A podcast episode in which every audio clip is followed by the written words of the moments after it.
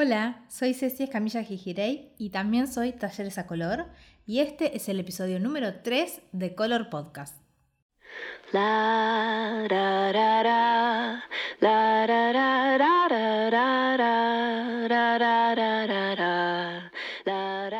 Primero, como siempre, gracias por escuchar los anteriores capítulos, gracias por las repercusiones, por los mensajes eh, me encanta, me encanta, estoy muy contenta con que hayan recibido también este podcast. La semana pasada no hubo episodio porque estaba complicadísima con el Color Monday y complicada con internet y todo, pero estuve de invitada en otro podcast que se llama Dev Rock Podcast, es el podcast de Escuela de Rock y era un, un episodio de especial de Halloween y contamos nuestras historias de terror emprendedores. Así que sí, emprendedoras. Así que si no lo escucharon, vayan a escucharlo. Eh, se llama Dev Rock Podcast. Lo encuentran en cualquiera de los lugares donde encuentran también mi podcast. Mi podcast, este que están escuchando, ¿dónde pueden hacerlo?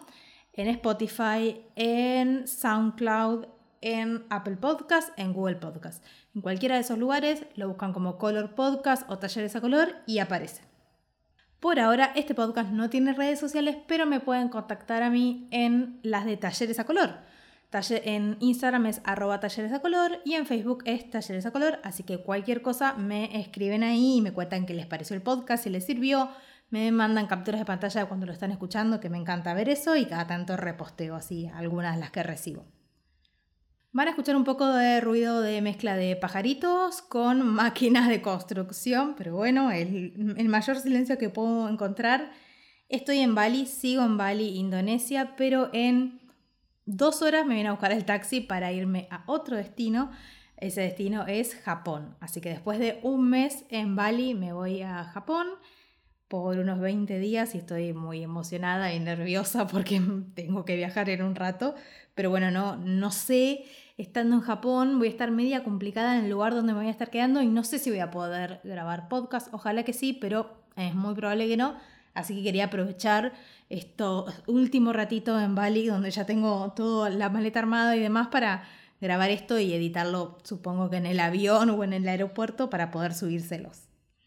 En este episodio quiero hablarles sobre las ideas, pero no las ideas desde una mirada creativa, que por supuesto que la hay, que hay que ejercitarla, hay que aprender sobre eso, si, si creemos que no la tenemos innata, igual yo creo que todos somos creativos, pero quizás no, nos cuesta un poco, eso se puede ejercitar, yo sé que hay talleres, he visto talleres que suenan muy interesantes en Buenos Aires y algunos online, pero yo no voy a hablar sobre las ideas con esa mirada creativa, sino que quiero pensarlas eh, de acá de una manera más eh, tangible y básicamente continuando un poco con el podcast anterior que era cómo emprender, en este quiero hablar de cómo definir la idea de mi emprendimiento.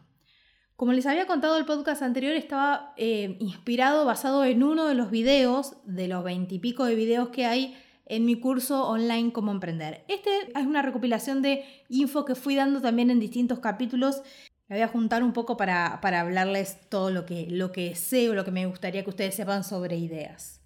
Yo sé que hay muchas de ustedes que, por los comentarios que me estuvieron dando estos días en base al otro capítulo de cómo emprender, sé que quieren emprender pero que no se terminan de animar o que por ahí no tienen definido muy bien en qué emprender, cómo. Tienen por ahí una temática que les gusta pero no saben cómo encarar esa temática, cómo transformarla en una idea concreta para un emprendimiento. Entonces, para ustedes es este episodio, pero esto de la idea, de cómo definir una idea, va a servir para cualquier proyecto futuro que quieran hacer. No necesariamente es el emprendimiento que quiero montar ahora, puede ser algo futuro, puede no ser un emprendimiento, o también puede ser para redefinir un emprendimiento actual que ya tienen. Así que me voy a basar en una idea para emprender, de dónde la saco, cómo la formo, cómo, cómo la armo por completo.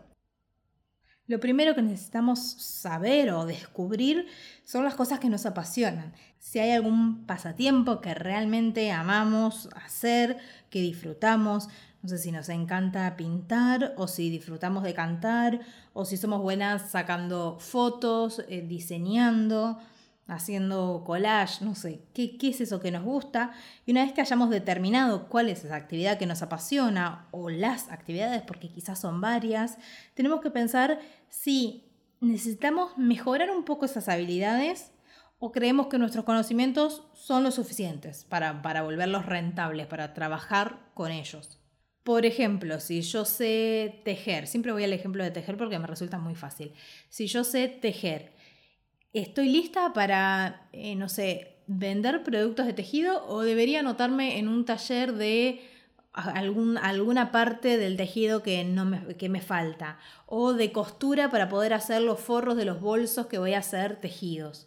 Entonces, si dentro de esta habilidad que sabemos hacer creemos que hay un par de falencias y cuestiones en las cuales necesitaríamos capacitarnos para emprender en base a este hobby que tenemos, a este pasatiempo, es necesario hacerlo, por supuesto. Y luego tenemos que pensar si nos imaginamos haciendo eso que nos apasiona, suponiendo que vamos a emprender de, en base a algo que nos apasiona, ¿no? Si nos imaginamos haciendo eso por muchas horas, por muchos días, por muchos años, porque no es lo mismo que a mí me guste tejer los domingos en mi casa mirando una serie de Netflix a que yo quiera hacer eso todos los días de mi vida para quizás incluso vivir 100% de eso. Entonces hay que sentarse, ser realista y pensar si nos imaginamos realmente comercializando y haciendo, repitiendo esta acción muchas veces en el tiempo. También, no solo eso, sino si vamos a, si pretendemos hacer un emprendimiento que tenga que ver, por ejemplo, con el tejido, si queremos mostrar nuestro arte, es decir, nuestro estilo completo, o si vamos, si estamos dispuestas a trabajar bajo las reglas de otras personas o bajo, em, no sé, las tendencias, las modas o un pedido concreto que me haga una persona que quiere un tejido así y así, suponiendo que vaya a emprender eh, tejiendo productos, ¿no? Dentro del tejido podría haber otros mil tipos de emprendimientos.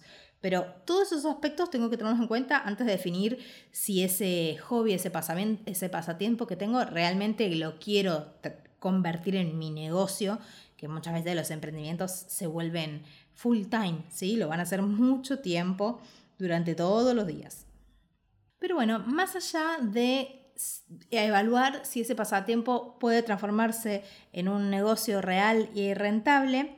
Tengo otra manera de trabajar con o de detectar ideas que podrían convertirse en negocios, que es viendo las oportunidades que me da el mercado. Yo les voy a listar un poco las ideas, pero después ustedes estas, estos tips sobre cómo detectar las oportunidades de mercado lo pueden mezclar con lo que son sus pasatiempos o no, quizás encuentran otra cosa que está relacionada, pero no tanto. Quizás les gusta tejer, pero en verdad lo que les gusta es todo el mundo del craft y de lo hecho a mano y pueden encontrar otra rama que no sea el tejido necesariamente. Hay personas que tienen la capacidad de ir detectando oportunidades y generando nuevas ideas, nuevos modelos de negocio, viendo qué es lo que pasa en el mercado, en el mundo, en la gente que los rodea, en su país, en su provincia.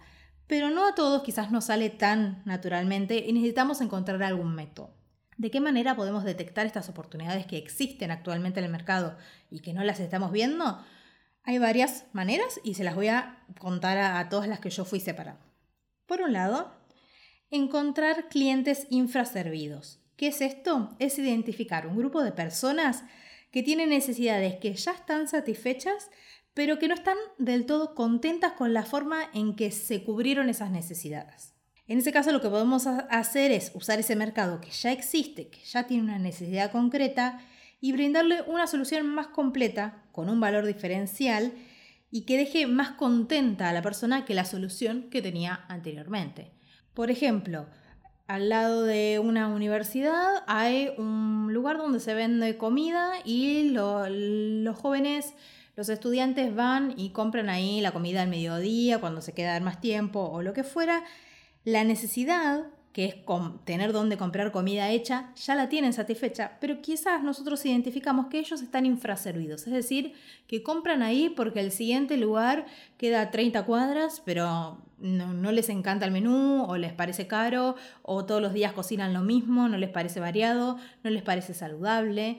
Entonces, la necesidad ellos la tienen cubierta. Como no hay nada a 30 cuadras a la redonda, compran ahí. Pero claramente yo les puedo ofrecer otro servicio que los deje más contentos, que tenga un valor diferencial, porque no sé, porque tengo menús personalizados o porque son más variados o porque son más saludables o porque tengo opciones vegetarianas, etcétera, etcétera.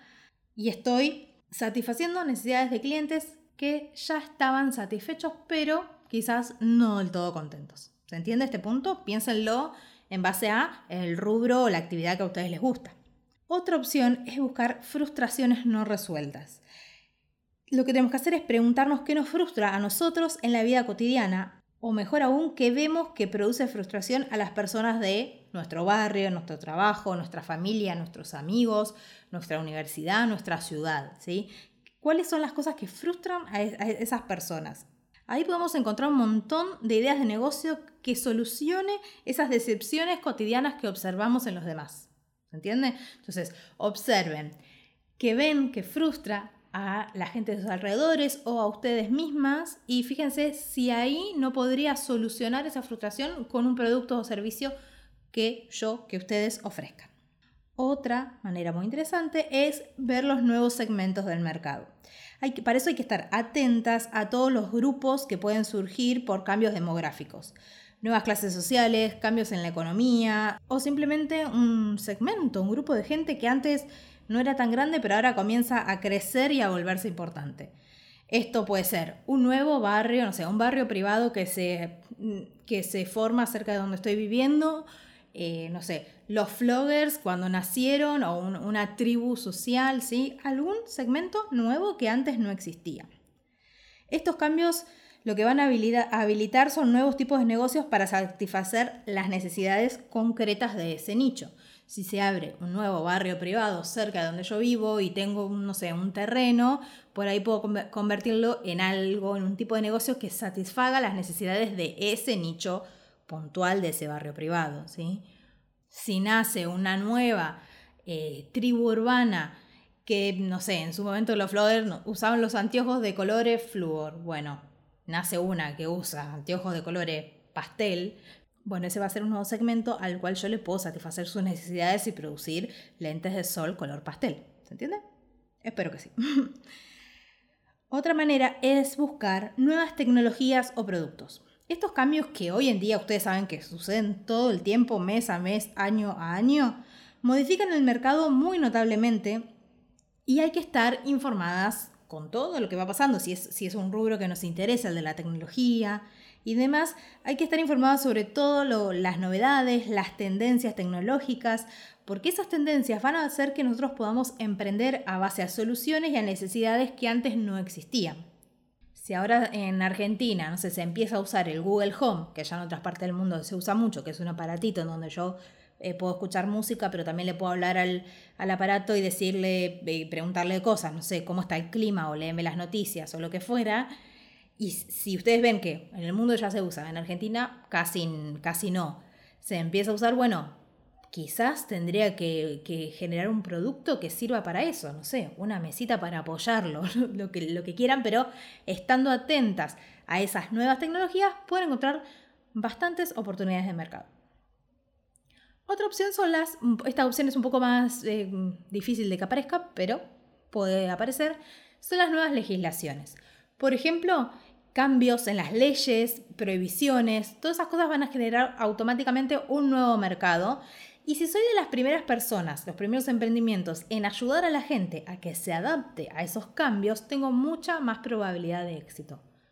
Ahora no se me ocurre un ejemplo de algo concreto que haya pasado, pero imaginémonos, no sé, por ejemplo, mañana sale una legislación en Argentina a la que a los bancos hay que entrar no se puede entrar con la cartera abierta, hay que entrar con la cartera cerrada con un CR Ziploc. Bueno, me pongo a fabricar fundas para meter las carteras ahí antes de entrar al banco. Qué sé yo, es un ejemplo estúpido, pero eh, hay que estar atentas y en eso hay que ser rápidas, ¿sí? Vemos que algo, uy, de repente todos los noticieros, todos los diarios, todos están hablando de que pasó esta nueva legislación, esta X cosa y la gente se está complicando. Bueno, yo puedo salir enseguida con la solución. En esos casos hay que salir rápido, por supuesto.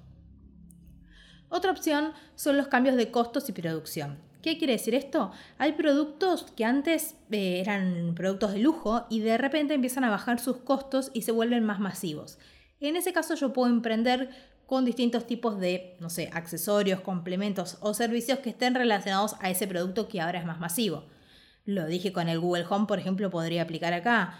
O, no sé, en algún momento los GPS para los autos eran un producto más inaccesible y de repente se hicieron bastante populares. Uno puede emprender así, generando un accesorio para eso, un complemento para eso. Después, por supuesto, las tendencias. qué sucede en el mercado, qué se vuelve popular en las redes sociales. Hay que estar muy atentas a las redes sociales a la hora de emprender, dependiendo en qué, en qué emprenda, por supuesto, ¿no? Cuál es la serie que está de moda, el meme, la película, la frase, el personaje del momento. Si en el momento el personaje es Ricardo Ford, bueno, puedo emprender en relación a la necesidad de la gente de pertenecer a esa nueva movida, de reírse con todo el mundo, con Ricardo Ford, y lanzar unas medias de Ricardo Ford, unos pines, unas remeras, unas carteras, una mochila, lo que fuera. Entonces, es bueno subirse a las tendencias. Obviamente no puedo basar mi emprendimiento en Ricardo Ford porque va a funcionar un rato, pero después la gente se va a olvidar y voy a necesitar un nuevo personaje del cual, en el cual basarme. Pero estar atenta a las tendencias es muy importante. Otro punto que, tiene mucho que ver por ahí con lo que estoy viendo yo en este momento, es lo que funciona en otros sitios. En el caso de tener la posibilidad de hacer viajes de placer o de negocios a otro país, hay que prestar mucha atención a los nuevos productos que vemos en esos países, a los servicios, a los modelos de negocio que nos llamen la atención y que vemos que, que funcionen y que se vuelven populares en esos lugares. Quizás parecen raros o no los imaginamos funcionando del todo en nuestra sociedad, en nuestro país. Probablemente requiera algún tipo de adaptación a nuestra propia realidad, pero en general muchas de esas cosas, tarde o temprano, alguien las termina introduciendo en nuestro país y en muchos casos termina siendo exitoso, en otros no, por supuesto. Podemos ser nosotras las personas que traigan eso que en otro país lejano, que en Bali, por ejemplo, funciona. Yo desde Ahora hace cinco meses que estoy en el sudeste asiático y no paro de ver eh, modelos de negocio que en Argentina no existen y que me agarro la cabeza y digo, qué ganas de hacer todo esto, pero no, ya tengo demasiado con, con talleres a color, pero veo modelos de negocio todo el tiempo que me parece que se recontra podrían reproducir en la Argentina innovar de esa manera. Y después, a la inversa del ejemplo anterior, también podemos emprender en base a lo que funciona en nuestra ciudad o país, pero en otro lugar. Por ejemplo, acá en Bali nadie vende, mm, no sé, churros, empanadas, no sé, algo que sea argentina. Entonces yo si tengo la, tengo la necesidad, ahora que conozco Bali, de venirme a vivir acá, bueno, ese quizás algo que sí funciona en mi país, un modelo de negocio, un producto, un servicio, lo que fuera, puedo traerlo a otro país. O lo mismo pasa en Argentina entre las provincias, algo que funciona en una provincia, pero en otra todavía ni existe, puedo intentar llevar ese modelo de negocio. Por supuesto, sin copiar, ¿no? Siempre. Bueno, eso es un poco cómo detectar oportunidades de mercado si es que no, lo tenemos afilado y no sabemos muy bien cómo hacerlo. Ahora algunos tipsitos más. Una manera de definir una idea, cuando más o menos ya tengo el rubro por donde andaría, pero no estoy segura, es hacer el famoso brainstorming o lluvia de ideas en español. Para hacerlo, para aplicarlo a esto, a, elegir la idea de en qué, para, en qué voy a emprender, lo primero que tendríamos que hacer es detectar cuál es esa actividad que nos gusta. Por ejemplo, lo habíamos dicho, em, tejer, cocinar, hacer yoga, diseñar. O sea, detecto esa actividad y escribo todos los negocios que se me ocurran relacionados a esa actividad. Incluso los más absurdos. Y esto es importante, los absurdos también. Los que no existan, los que, mm, los que existen y ya haya demasiado en el mercado, los que estaría dispuesta a hacer y los que no estaría dispuesta a hacer también, los que parecen utópicos o irrealizables también, y todo lo que se nos venga a la cabeza. Uy, se acaba de largar a llover muy fuerte, así que puede ser que escuchen mm, además ruido, ruido de lluvia ahora. Todo entonces lo que se nos venga a la cabeza relacionada a esa actividad, lo listamos, lo listamos, lo listamos. Una vez que tengamos esa lista completa, vamos a tomar cada una de esas actividades que pensamos y vamos a analizarla. En cada caso, si hay una posible oportunidad de mercado ahí latente que puedo trabajar en base a lo que habíamos hablado de la oportunidad de mercado hace un rato, si puedo modificar un poco esa actividad que pensé para obtener de ahí mi idea de negocio. Es muy importante el brainstorming y hay que hacerlo siempre. Puede parecer una pavada. Yo siempre prescindía bastante de él, no lo hacía. Y ya hace un tiempo que, que lo empecé a hacer, por más que parezca una pérdida de tiempo o absurdo, la verdad es que llevando a escrito las ideas, incluso las que decís, bueno, no, esto no, porque esto es muy estúpido, lo anoto igual, porque después cuando las veo todas juntas digo, espera, si mezclo esto que parece bastante potable con esto que parecía bastante estúpido, pero por algo lo pensé, Ojo que ahí puedo encontrar algo. A mí me ha servido mucho. Otro punto del cual les quiero hablar un poquitito es sobre la innovación. A veces creemos que la innovación es éxito asegurado y no lo es así. A veces se vuelve abrumadora para el consumidor. No siempre la idea más innovadora de todas es la que va a triunfar. Así que no, no se machaquen la cabeza con eso. La realidad es que siempre la innovación es un plus para nuestro emprendimiento. El hecho de que sea un poquito innovador va a ser un plus siempre, pero no hace falta que sea 100% innovador. Se puede emprender sin innovar completamente, pero es necesario hacerlo aunque sea en pequeños detalles. O sea, si yo me pongo un café, no estoy innovando, hay mil cafés, pero, y eso me cansé de verlo en el sudeste asiático, como innovan en pequeños detalles dentro de un café, cosas que nunca viste y hace que sea realmente diferenciador y que te den ganas de ir y conocer ese espacio. Para eso lo que hay que buscar es alguna ventaja competitiva o, como les decía, valor diferencial para que un éxito que logremos pueda ser sostenible en el tiempo gracias a esa innovación, esa cuota de innovación que le pusimos. Quiero decirles algo que me parece muy importante porque me ha afectado a mí directamente y le afecta a muchas emprendedoras que conozco. Negocios que sean una copia exacta y literal de otro no son una opción innovadora. No sos innovadora si vas a hacer exactamente el mismo negocio de otra persona. Así que una cuota de innovación hay que ponerle siempre. Por más que yo les diga, la innovación no es éxito asegurado y no hace falta que mi emprendimiento sea 100% innovador, una cuota tiene que haber y no a las copias exactas y literales de otros negocios, de otros productos y de otros servicios. Por favor, se lo pido. Y por último, ¿cómo validamos una idea? Más o menos con todos estos puntos fuimos más o menos armando algo. Bueno, ¿cómo validamos? Cómo definimos por completo la idea de este emprendimiento, en el caso de que sea un proyecto nuevo, o cómo redefinimos la idea de un emprendimiento que ya está en marcha. Primero, que me parece que esto en el, otro, en el otro episodio lo hablé un poco. Punto número uno es muy importante, exteriorizar esa idea. Para saber si esta idea es válida, lo primero que tenemos que hacer es verbalizarla, que salga de nosotras, no puede quedar solo dentro nuestro, hay que contarla, todo, cómo sería, cómo la imaginamos, qué problemáticas resuelve, etc. En principio se lo vamos a contar a nuestros amigas, amigos, familia, parejas, compañeros de trabajo, compañeros de estudio y demás, pero en especial estaría buenísimo que la comentemos con personas que consideramos que podrían ser futuros compradores, o sea, posible público objetivo si yo conozco a alguien que va a esa universidad, a la que, en la que tenía un, puesto de comida afuera, etcétera, etcétera, le puedo decir, mira, tengo esta idea, ¿qué opinas vos que estás acá, que sos, la, que sos mi público objetivo? ¿Pensás que te serviría a vos y a tus compañeros, etcétera? Así que exteriorizar la idea. Incluso podemos hacer, empezar a hacerla circular, y esto sí, estoy segura que lo hablé en el otro episodio, a modo de muestra, de canje, de trueque los productos o los servicios que ofrecemos.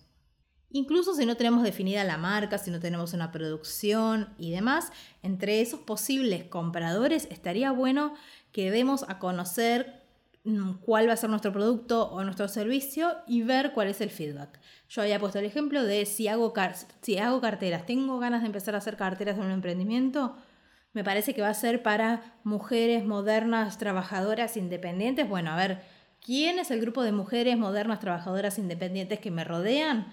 Mostrar los productos, regalárselos para Navidad, para sus cumpleaños, testearlos, ¿sí? Ver cuál es el feedback, el feedback que recibimos. Ok, la lluvia está cada vez más fuerte. Estoy segura que ahora sí la están, la están escuchando de fondo, porque yo la escucho con los auriculares muy fuerte.